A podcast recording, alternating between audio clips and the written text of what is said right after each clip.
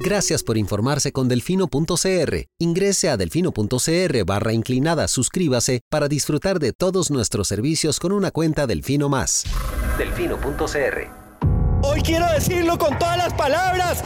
¡Páguele a la caja! ¡Pague la deuda con la caja! He oído argumentos de todo tipo pero pocos argumentos tan estúpidos, tan ridículos. Para mí es más rico comer arroz y frijoles en paz que venderle el alma a Satanás. Debería tomar un vasito de agua antes de hablar para que pueda coordinar la lengua con el cerebro. Pero aquí o todos rabones o todos culones, pero no unos ñatos y otros narizones. Se toman un vaso de me vale madre. Creo que me extrañaban, ¿verdad? Coca-Cola sin azúcar presenta Curul en llamas, cubriendo y sufriendo la Asamblea Legislativa, porque alguien tiene que hacerlo. Hola queridos suscriptores de Delfino.cr, bienvenidos a un nuevo programa de Curul en Llamas, el podcast semanal donde les comentamos los temas más relevantes e irrelevantes de la Asamblea Legislativa. Les saluda Luis Madrigal desde el 30 de septiembre del 2022, como siempre en compañía de... May, espero que todas y todos estén bien. Los temas para esta semana. Vamos a hablar del veto que firmó el presidente para no excluir el servicio de emergencias 911 de la aplicación de la regla fiscal, así como del proyecto del Ejecutivo para modificar esa, esa regla. Vamos a hablar también del proyecto eh, que busca reducir el plazo retroactivo que se, la caja le puede cobrar a los trabajadores independientes cuando se afilian por primera vez, pero ya estaban trabajando que avanzó en el plenario legislativo, así como de la sesión solemne, entre comillas, que tuvo la Asamblea Legislativa en Punta Arenas y las penosas participaciones de parte de la jefa del oficialismo, doña Pilar Cisneros, así como de algunos otros temas varios. Pero empecemos con el veto presidencial. Este es el tercer veto, si no me equivoco, que firma el presidente. Eh, nada raro. Eh, y es el segundo, me parece, relativo a la regla fiscal. Correcto, ya había firmado uno que había dejado aprobada la anterior Asamblea Legislativa, si no me equivoco. Eh, sobre el colegio, era sobre un colegio profesional. Correcto, el colegio de terapeutas. Ajá, que se está analizando en una comisión plena. Ese, y el otro, era para impedir que Procomer saliera de la regla fiscal y ahora este para impedir que el 911 salga de la regla fiscal. Correcto. Em, el presidente. El argumento. el argumento. del presidente, en este caso, para vetar es em, realmente, ¿cómo decirlo?, sin sentido. Risible, patético, jalado del pelo, no se sostiene. No, no, a ver, yo lo que decía en, mis redes cuando salió lo del veto es que este es un veto no para, no es un veto con, con un, de un carácter fiscal. No es que se quiera ahorrar costos del Estado al evitar que se saque el 911 de la regla fiscal.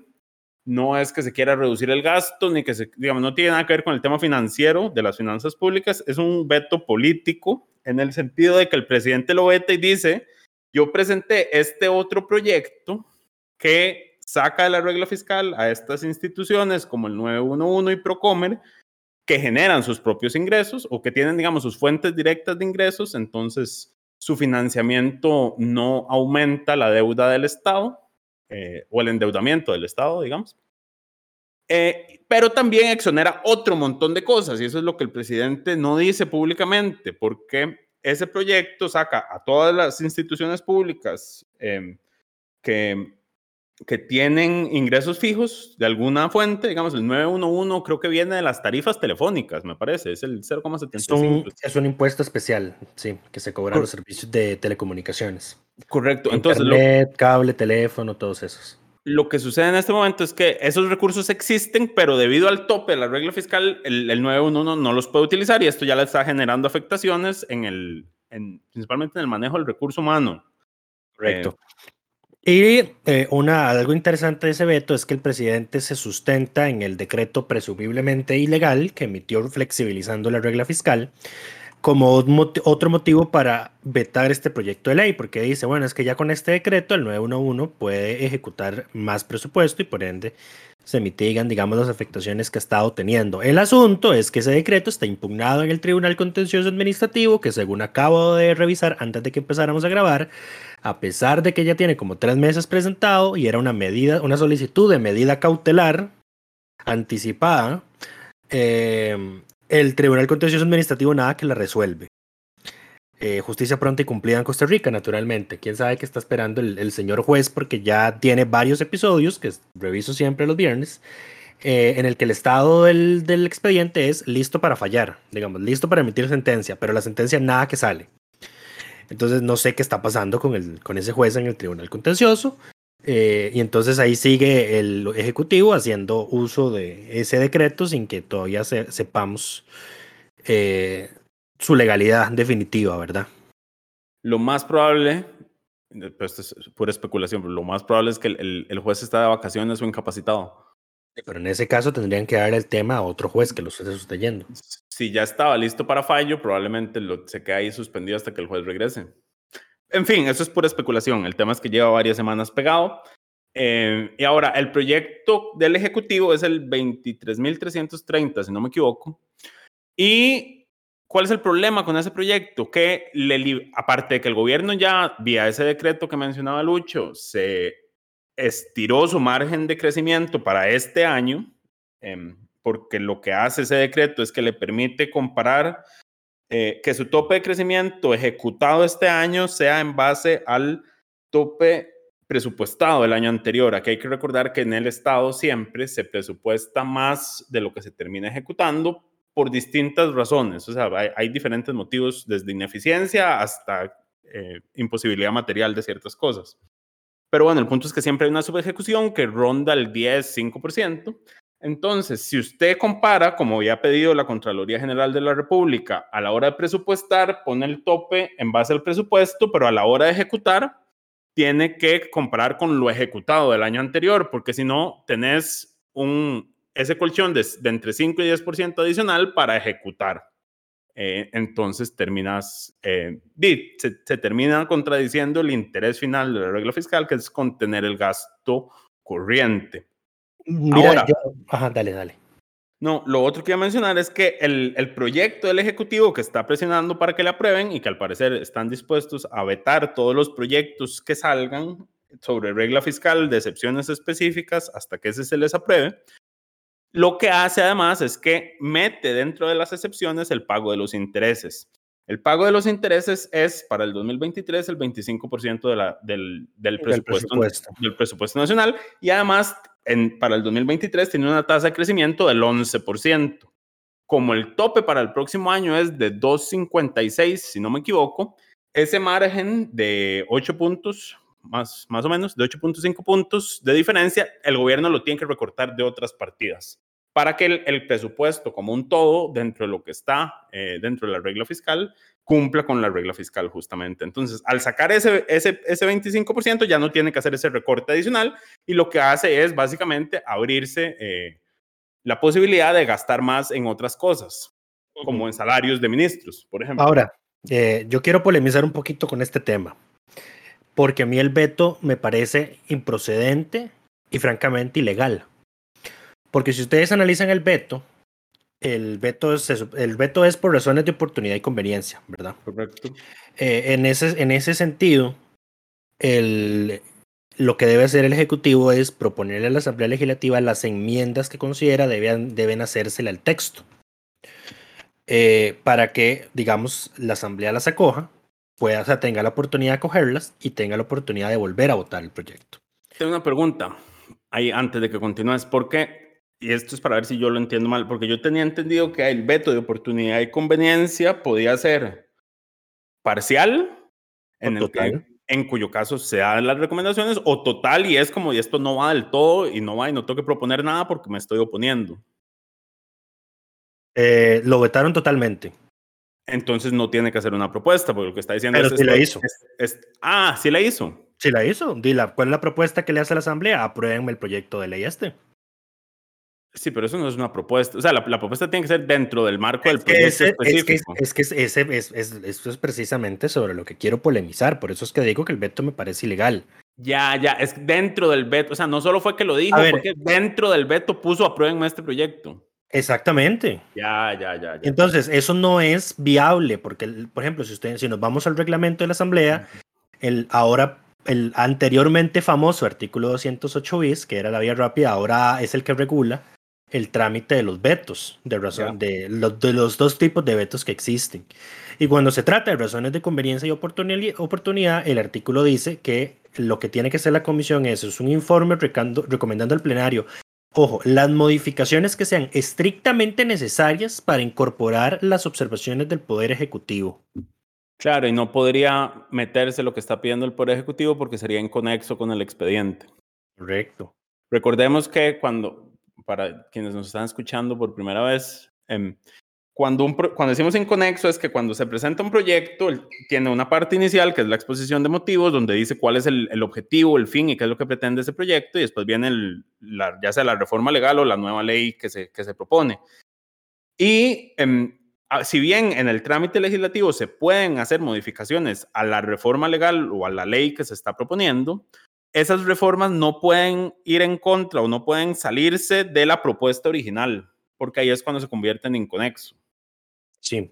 Entonces, ¿qué es lo que queda ahora? Entonces, eh, bueno, el veto tiene que ser, analizado por la comisión dictaminadora y acá la comisión dictaminadora no le queda de otra, digamos, que recomendar al plenario que se acepte o no se acepte el veto. Ahora, este proyecto de ley lo habían votado todas las fracciones a favor, excepto el oficialismo. Sin embargo, Nueva República ya dijo que dado que el Ejecutivo presentó un proyecto de ley que soluciona, supuestamente da una solución integral al tema de la regla fiscal, ellos no estarían apoyando un resello. Ahora, no hacen falta para un resello, ¿no? República. Es, el tema es que tendrían que sumarse el rest, la totalidad prácticamente del resto de los partidos, especialmente el PUSC. Cuestionable, dado que el PUSC es el que se le maneja el tema económico de este gobierno. Y el PUSC es cogobierno, recordemos. La mitad de la fracción. Esa fracción está dividida y la mitad es cogobierno y la otra mitad. Técnicamente, eh, la mitad de la Asamblea Legislativa es cogobierno. Correcto. El oficialismo, Nueva República y la mitad del PUSC. Correcto.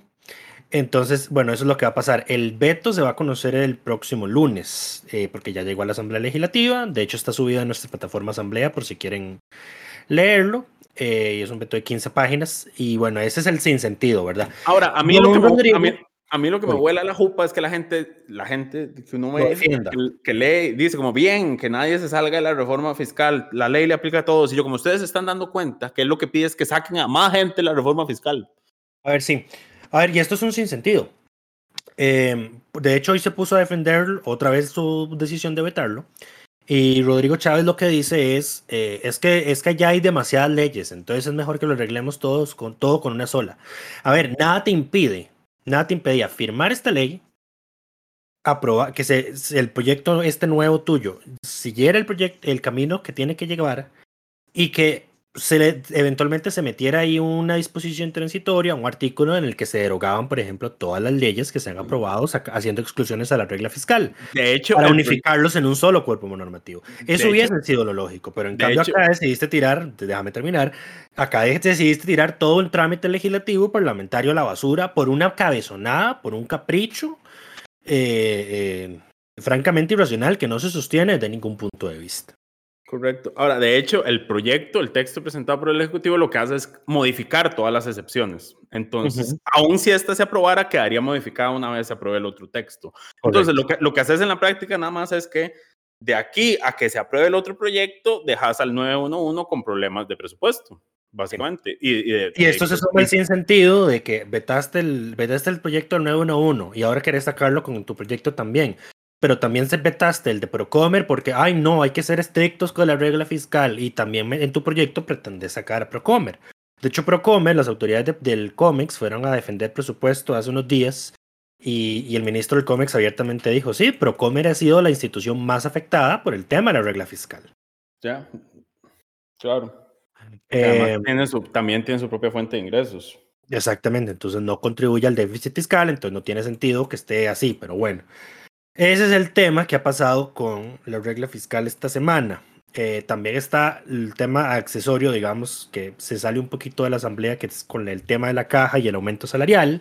Que yo no sé cómo se sale, porque cómo, cómo, o sea, yo no entiendo cómo nadie ah, le ha dicho al oficialismo como ustedes porque mienten descaradamente. Insisten la caja en temas de, de, empleo público por la ley de fortalecimiento de las finanzas públicas, si está sujeta a la legislación, no en temas de regla fiscal. ¿Cómo es que nadie les dice como sí, pero es que la medida de congelar los aumentos, los ajustes salariales por costo de vida. Es un efecto de la regla fiscal. No solo es un efecto, está en el título 4 de la regla fiscal, el cual abiertamente han reconocido que no le aplica la caja. Entonces, dicen la incongruencia, pero nadie los corrige, nadie se lo señala.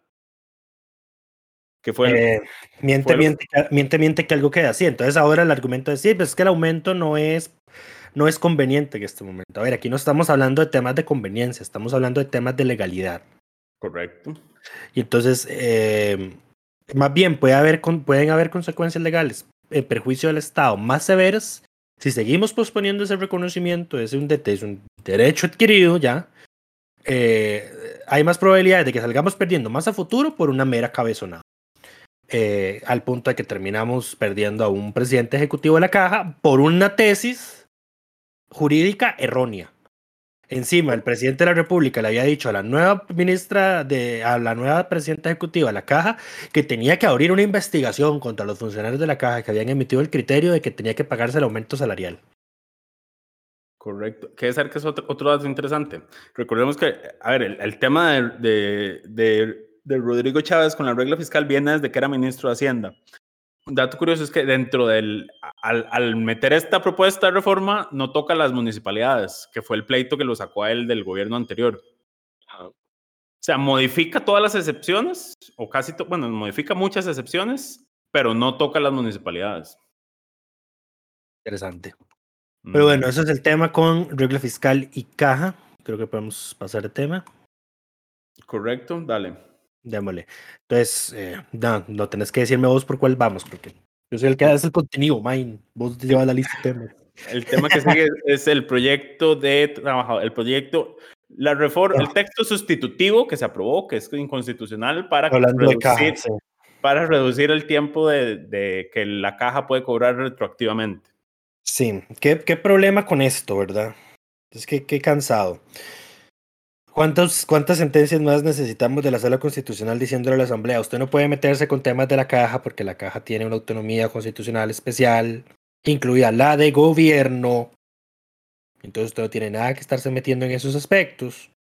Pero ahí siguen los diputados intentando promulgar legislación que transgrede esas resoluciones. Pues entonces, ahora es ese proyecto sobre la ley del trabajador independiente, es un proyecto que había sido presentado por la anterior bancada del PUSC en su versión, digamos, previa a esta asamblea legislativa era un proyecto, digamos, con cierta estructura, tenía una buena cantidad de artículos, estaba dividido en capítulos, tenía normas transitorias. Y lo que se hizo esta semana, por previo acuerdo de las jefaturas de fracción, fue dispensarlo de trámites bajo la modalidad de dispensa de trámites de un proyecto dictaminado, em, que es un artículo diferente. Ahora, ahora se puede, antes no se podía. Ahora sí se puede, exactamente. Entonces se aplicó eso em, y se abrió el plazo para presentar, bueno, se presentaron las mociones ese mismo día y se conocieron las mociones, la mayoría fueron del Frente Amplio, todas rechazadas, y la única que sí se aprobó fue un texto sustitutivo suscrito por una buena cantidad de diputados que se volaba prácticamente todo el contenido del proyecto y solo dejaba eh, dos artículos. Uno, que es una definición de qué se va a entender por trabajador independiente. Correcto. Eh, y la otra es el tema de la, digamos, de la prescripción, de los, de los cobros retroactivos que hace la caja. ¿Cuál es el problema con la definición de trabajador independiente que tiene el proyecto?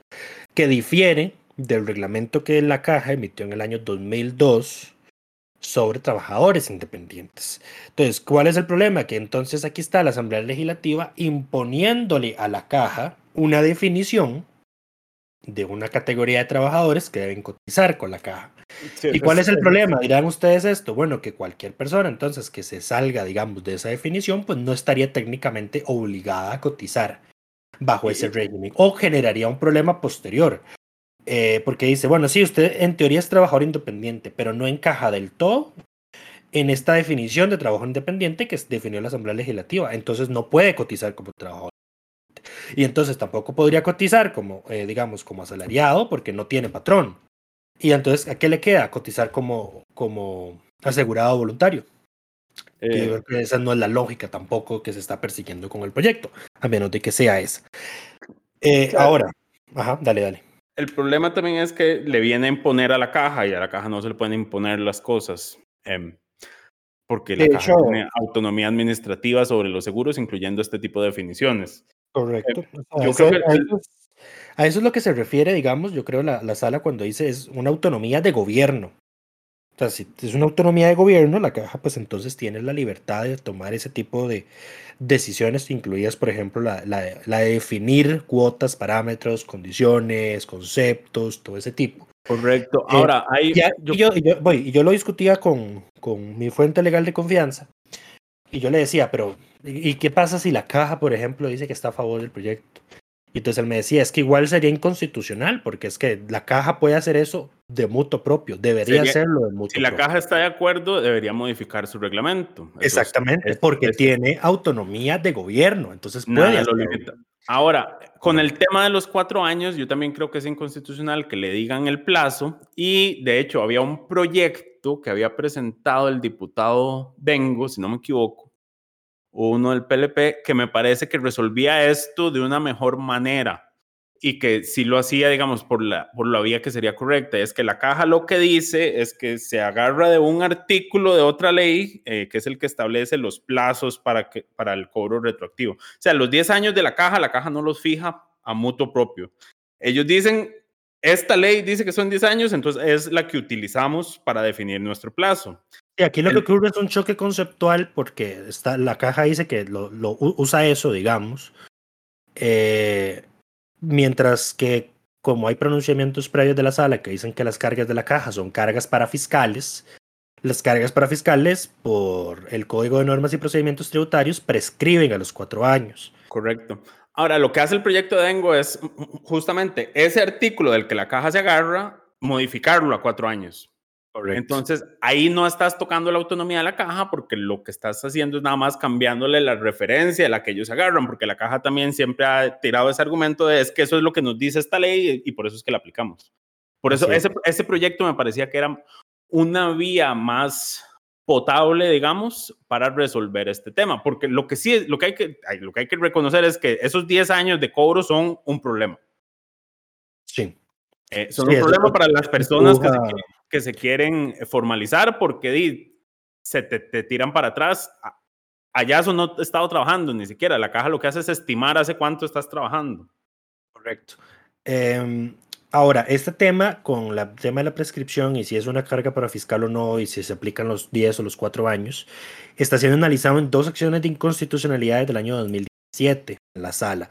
La sala no las ha resuelto. Entonces, Justicia pronta Dado- dado que existe una duda razonable sobre hacer ese tipo de modificaciones, por ejemplo, el, el tipo de modificación que se pretende hacer en esta ley, porque lo que dice acá es, eh, lo que dice es, el segundo artículo di- diría, la acción de la caja para determinar la obligación contributiva de los trabajadores independientes, imponer sanciones y o cobrar la obligación principal y sus sanciones, prescribirá en un plazo de cuatro años.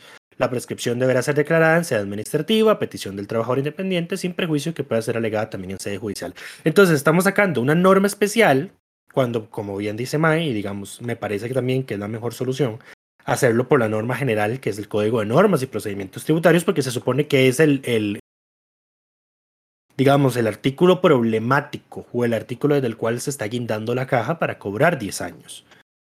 Pero ahora, como existe una duda de, de si incluso sería constitucional este, este artículo, lo razonable sería que se mande a consulta. Si se manda consulta, la Asamblea estaría obligando a la sala a hacerse de, una opinión, hacerse de una opinión sobre si las cargas de la caja son cargas para fiscales y por ende prescriben a los cuatro años en cuestión de un mes para acciones de inconstitucionalidad que tienen cinco años esperando.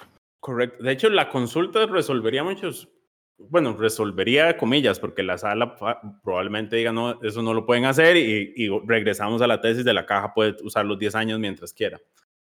Sí, Eh, porque, pero, sí, porque pero- perfectamente la sala podría decir, sí, ustedes no pueden hacerlo, pero yo sí porque soy el Tribunal Constitucional y entonces voy a seguir analizándolo por el fondo.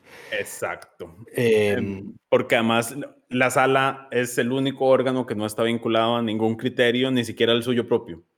de hecho, todos sabemos las, las, las, los pleitos que hay entre la sala y el Tribunal Supremo de Elecciones sobre temas de materia electoral, al punto de que hace, una, hace unas semanas, me parece, yo le había pasado a los muchachos un pronunciamiento de la Procuraduría, eh, en el que la Procuraduría le decía a la sala, para los que no saben, la Procuraduría es el asesor imparcial de la sala constitucional en la sección de inconstitucionalidad, la Procuraduría le decía a la sala, vea, usted se excedió en sus competencias con el tema del proyecto sobre eh, eh, ¿Cuál fue el proyecto? El de la reelección de alcaldes, porque la Procuraduría dice, estábamos en periodo electoral y de conformidad con lo que dice la Constitución, este proyecto no podía votarse en segundo debate. Correcto, la sala lo que fue que no, aplica porque eran municipales, entonces no estamos en periodo electoral que aplicable. Entonces la Procuraduría le dice, sí, pero eso no le tocaba decir, decidirlo a usted, le tocaba al Tribunal Supremo de Elecciones, porque el Tribunal Supremo de Elecciones tiene exclusividad sobre esos temas. Entonces está ese pleito ahí.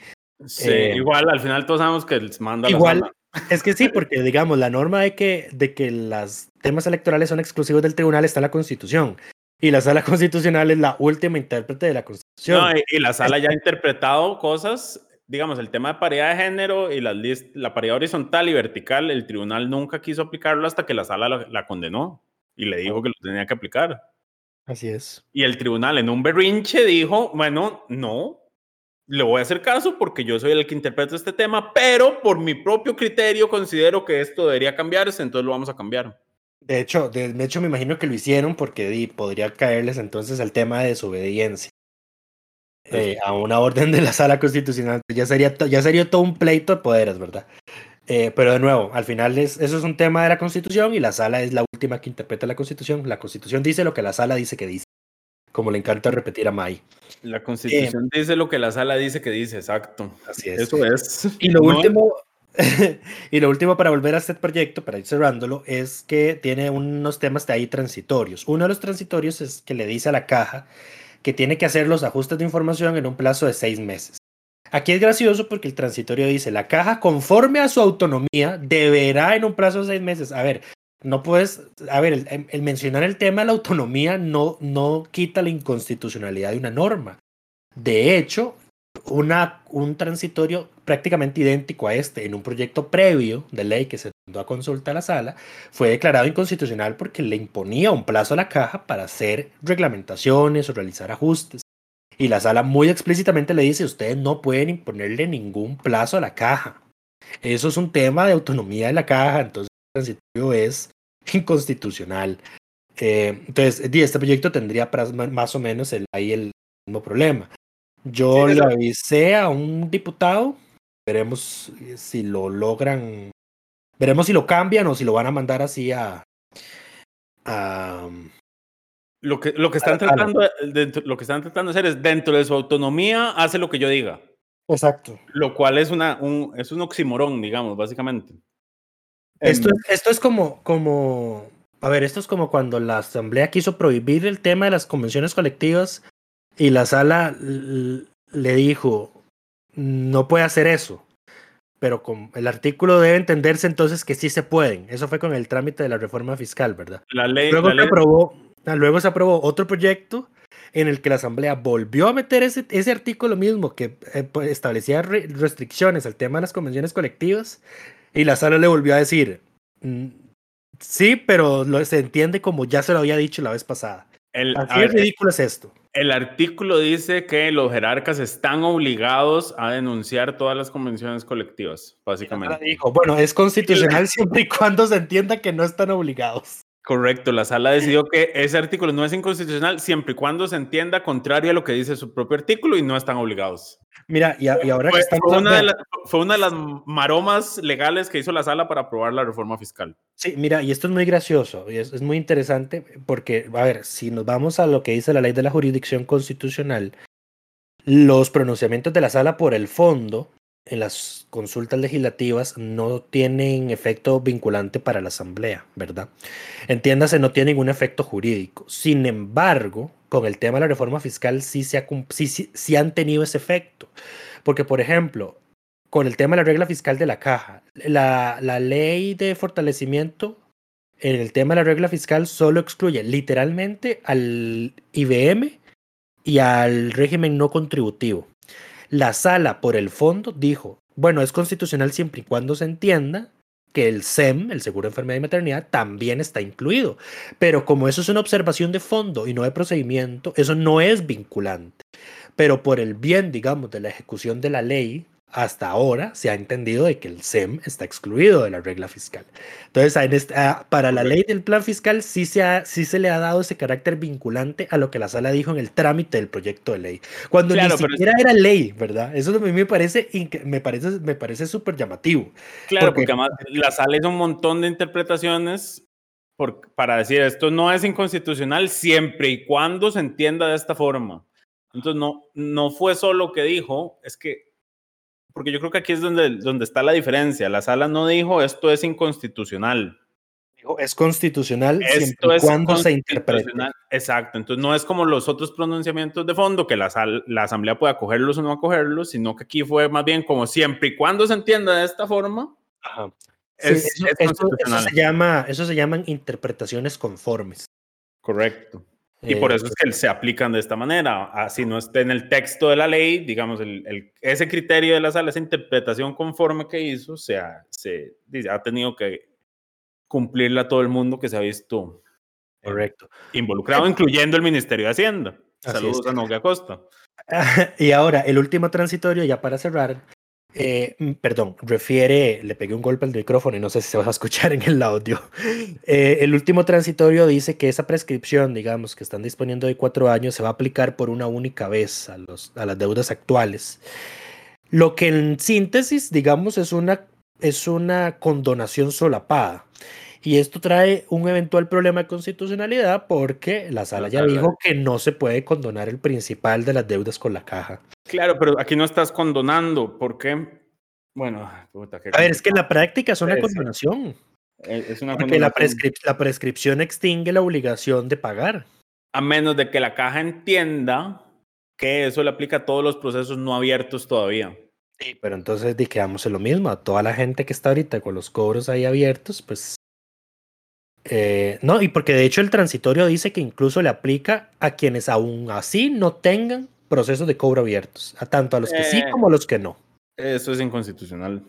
De, bueno, ahí está el detalle, el problema. Eh, bueno, yo recomendaría que lo manden a consulta a la sala para, que, para ver si se resuelve este tema. Mi hipótesis, al menos la mía personal, es que no se necesita una ley para esto. La caja lo puede hacer vía junta directiva. De eso yo no tengo dudas, pero el tema es que lo quiera hacer. Pero bueno, ese es el tema con la caja y otro proyecto que posiblemente no va a pasar el filtro de constitucionalidad. Eh, aunque, la, aunque la caja diga que está a favor del proyecto, digamos, no, no tiene por qué estar la asamblea haciendo ese trabajo. Porque yo creo que esto va a traer un problema posterior y no me acuerdo ahorita cuál. Ah, bueno, sí, de hecho. Eh, hay, un, hay un tema en la ley de la caja que digamos es una, es una garantía que digamos le dio la Asamblea Legislativa por vía de ley ordinaria en su momento. Y que por habérsela dado, ahora se entiende que la Asamblea no se la puede quitar.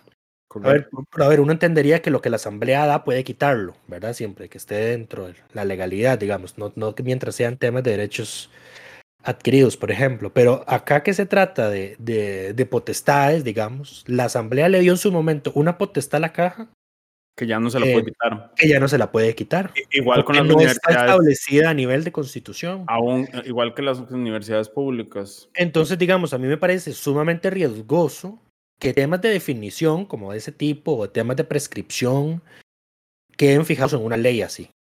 Porque ah, después podrían sostenerse la tesis de que, ah, bueno, no, ya lo, ya lo dispuso así, ya no puede cambiarlo. Pues sí, es un problema este texto. Pero bueno, vamos a ver, vamos a, vamos a darle el seguimiento al caso, a ver, a ver qué pasa. Yo esperaría una consulta. Ahora, como con toda consulta, recordemos que eso es como el oráculo griego. Ahí a usted le responden lo que usted pregunte y dependiendo de cómo lo pregunte. Entonces, no es solo que se haga una consulta, sino que se haga una buena consulta para resolver las dudas legales de cómo podría eh, tramitarse este tema. Eh, pero bueno, pasemos al siguiente tema, el tema favorito de Lucho, Pilar Cisneros haciendo feo. Eh, te, cedo, ese tema con gusto, porque ya hablé mucho yo hoy. El, la Asamblea Legislativa realizó una sesión solemne este jueves en Punta Arenas en el marco de las conmemoraciones del 30 de septiembre, que el 30 de septiembre se conmemora cuando mataron a Juanito Mora. Esa, esa es la conmemoración. Eh, más o menos, sí, cuando los mandaron a fusilar. Correcto, entonces, porque pobrecitos y, y, y qué brutos, eh, los matamos, los, bueno, los matamos, yo no, yo no fui, fue la oligarquía de ese momento eh, que mató a Juanito Mora y a quién más fusilaron, eran dos. Eh, ahorita que ya nos dejaste mal en, en temas, eh, en temas históricos, Mike, fuerte. Yo, en temas patrios y de, y de simbolismos no cuenten conmigo, pero bueno, siguiendo con el punto es que realizaron la sesión, en esa sesión, doña Pilar Cisneros se le metió el espíritu del, del Eliezer Feinsack y decidió salir a decirle a la gente del pueblo Punta Arenas, básicamente, que la gente es pobre porque quiere. Eh, y, que, y, que, José María Cañas era correcto. Yo, yo le digo como si en realidad lo hubiera sabido en algún momento de mi vida. Pero bueno, eh, decirles que fue a decirles que cambiaran la pobreza por la riqueza y las quejas por las soluciones y que se hicieran cargo de su destino, básicamente lo cual generó la indignación de las fracciones opositoras. Ahora, aquí hay un tema que es un problema, digamos, para, para el Partido Liberación Nacional, y es que por la forma en que se distribuyen estos tiempos, en este tipo de sesiones, la lógica de nuestra Asamblea Legislativa está construida para que el partido oficialista sea la bancada más grande, lo cual no sucede desde hace tres gobiernos.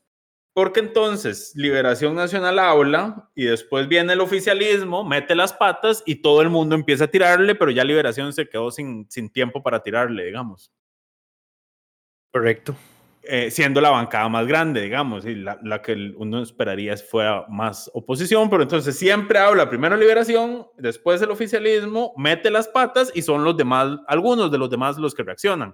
¿Quiénes reaccionaron en este caso? Bueno, doña Daniela Rojas, la jefa de fracción de la Unidad Social Cristiana, eh, les dijo que, que, no tenían por qué aguantarse eso y que el, el, el, quienes asumieron el gobierno eran quienes que tenían eh, que proponer las soluciones para los problemas del país.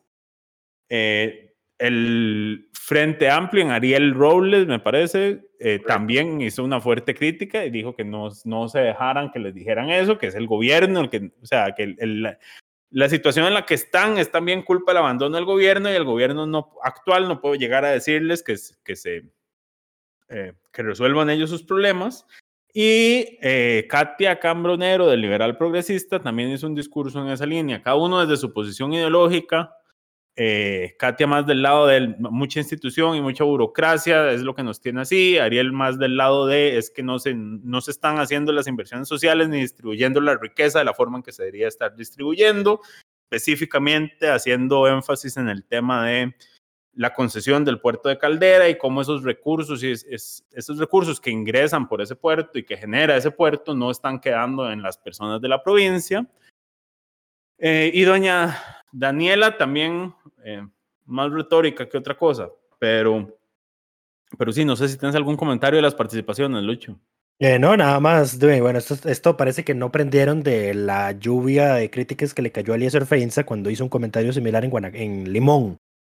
Eh, entonces Pilar Cisneros fue y repitió más o menos lo mismo ahora en Punta Arenas. Correcto. Y a mí lo que me llama la atención, Pilar se defiende con la, la, excusa más barata de alguien que, estudi que estudió y trabajó en comunicación puede dar de, de, toda la vida, que es yo soy responsable de lo que digo y no de lo que los demás entiendan. Interesante. Que es, que, que es, digamos, la respuesta más barata que puede existir de parte de alguien que se dice comunicador. En fin, ¿qué podemos esperar de alguien que solo sabe leer teleprompter? Y no se lo llevaron. Yo creo que ahí fue donde estuvo el problema. La señora no tenía su teleprompter, tuvo que improvisar.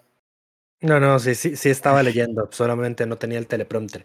Y nada más para terminar de enmendarnos en conocimiento histórico, aunque claramente estoy leyendo fuentes en internet. Eh, José María, eh, Juan, Juanito Mora sí fue fusilado un 30 de septiembre. Eh, José María Cáñez Escamilla fue el 2 de octubre en Punta Arenas. Eh, pero sí, por eso es que se conmemoran, digamos, los dos. Se conmemoran, y de, de, hecho, el Consejo de Gobierno no es, digamos, que, que, que, que buen gobierno que decide ir a Punta Arenas. Hay una obligación legal de ir a hacer el Consejo de Gobierno los 30 de octubre, ahí. Sí, lo, lo, histórico, digamos, este año fue que la Asamblea Legislativa por primera vez en su historia fue a Punta Arenas. eh, porque por lo visto están compitiendo en, en popularidad con, con, el gobierno. Entonces, a donde vaya el Ejecutivo a sesionar, parece que voy yo, excepto si es Cartago. porque ya está lo suficientemente cerca, sí. Cartago cuenta como San José. Eh, el Valle ya, Central, se me enojó, ya se me enojó la mitad del país. El Valle eh, Central es uno solo, entonces la Asamblea no, pues, desde Cuestamora los atiende a los cuatro provincias. Sí, ya se nos van a enojar. Sí, el otro tema que no dije al inicio, pero que también podríamos mencionar, es que eh, el, proyecto que mencionamos la semana pasada para que las votaciones de la Corte Suprema de Justicia sean públicas ya recibió criterio en la Corte Suprema de Justicia.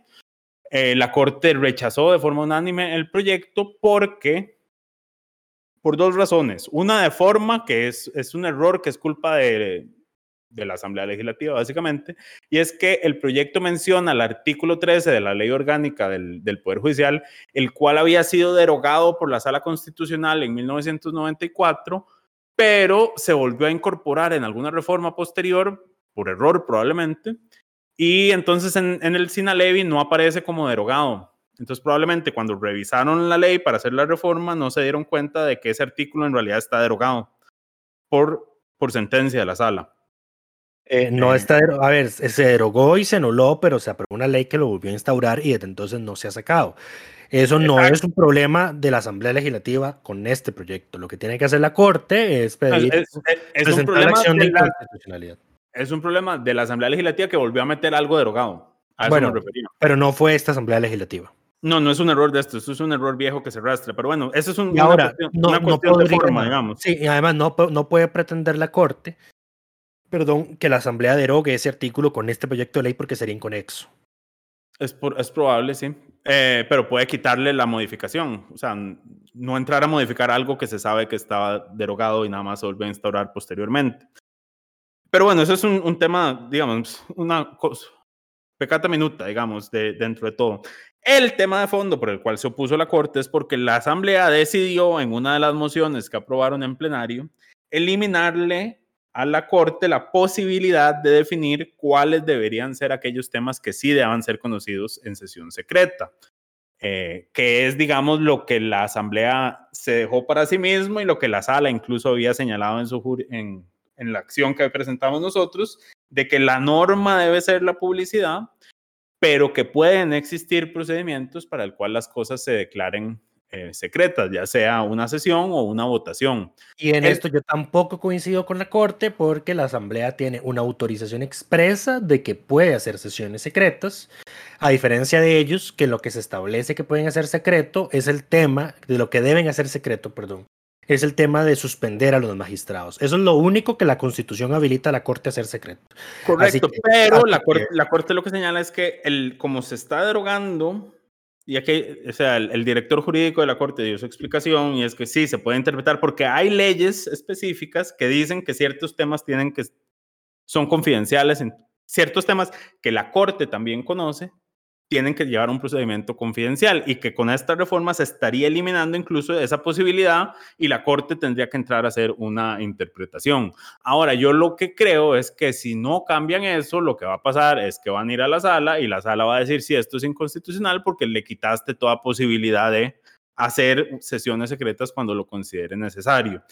El magistrado Paul Rueda eh, en la sesión recomendó, hizo, hizo una anotación, digamos, al, al, al, dictamen que se va a enviar a la Asamblea Legislativa y es que recomienda que la Asamblea lo que haga es que deje la posibilidad de sesiones, eh, de que la Corte defina temas, cuáles sesiones deben ser secretas y cuáles votaciones pueden ser secretas, siempre y cuando lo defina eh, sea fundamentado y se apruebe por una mayoría calificada de la Corte, o sea, tres cuartas partes, por lo menos.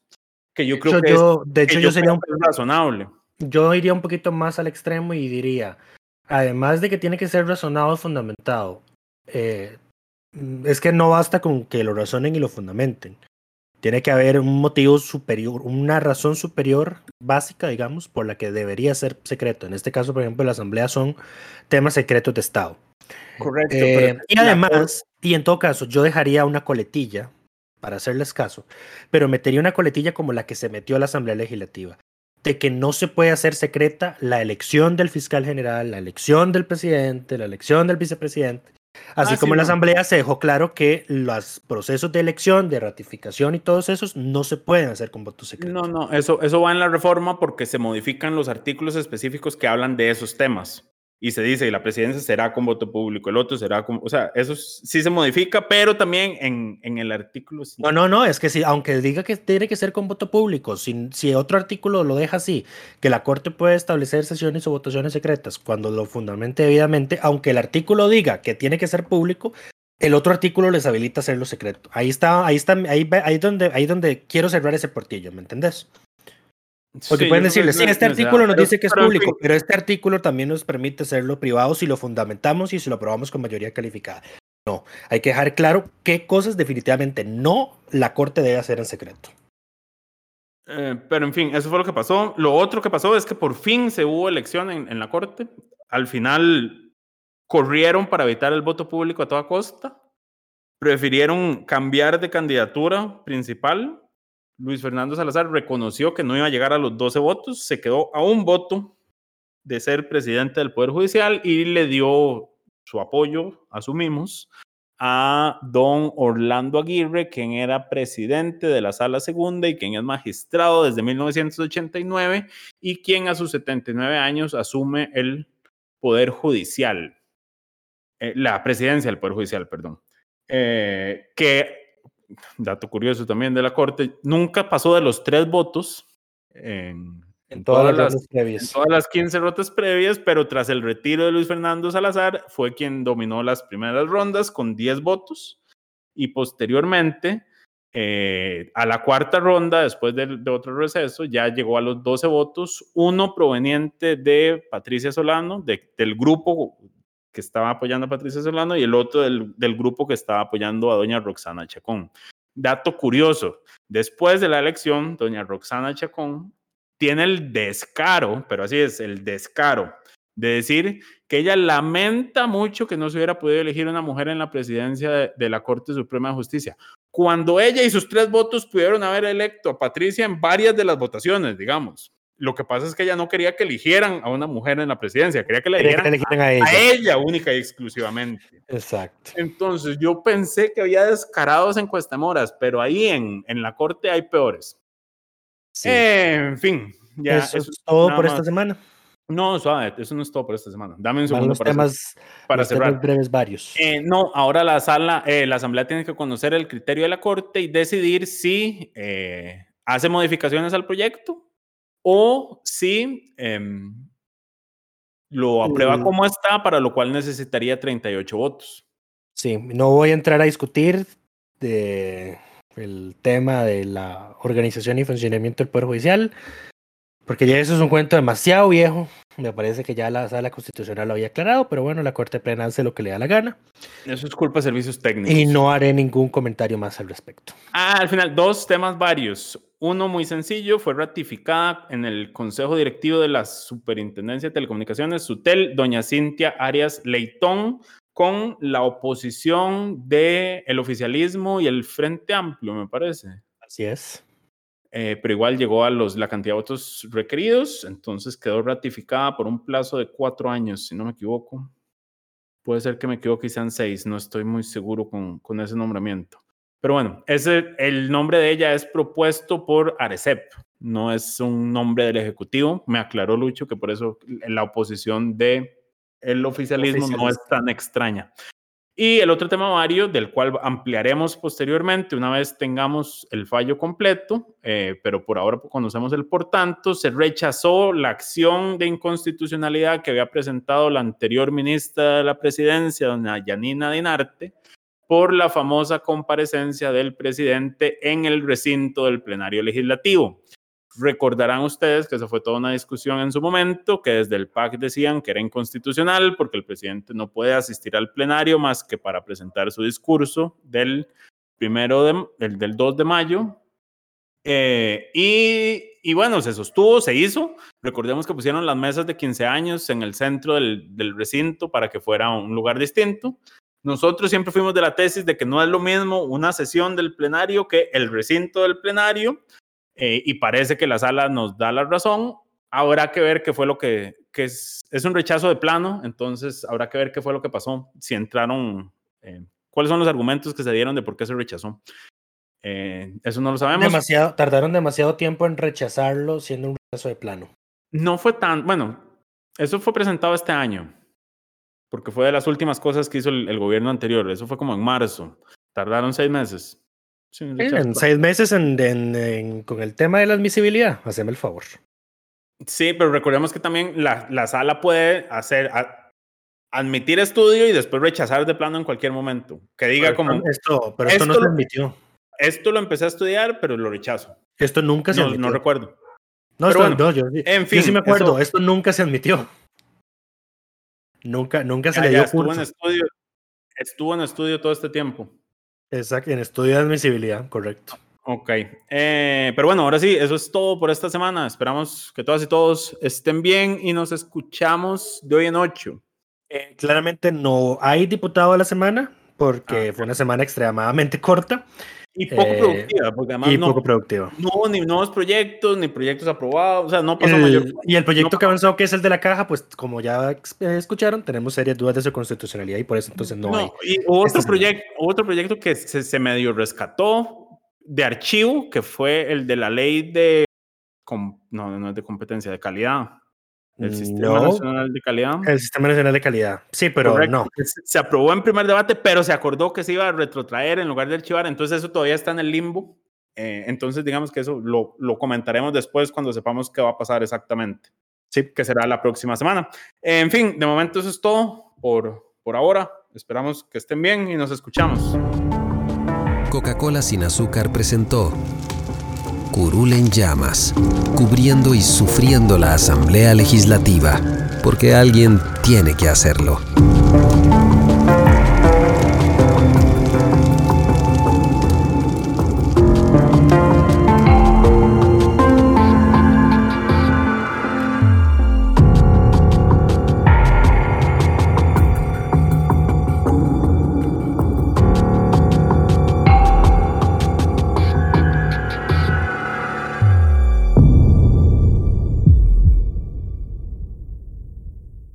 Gracias por informarse con delfino.cr. Ingrese a delfino.cr barra inclinada, suscríbase para disfrutar de todos nuestros servicios con una cuenta Delfino Más. Delfino.cr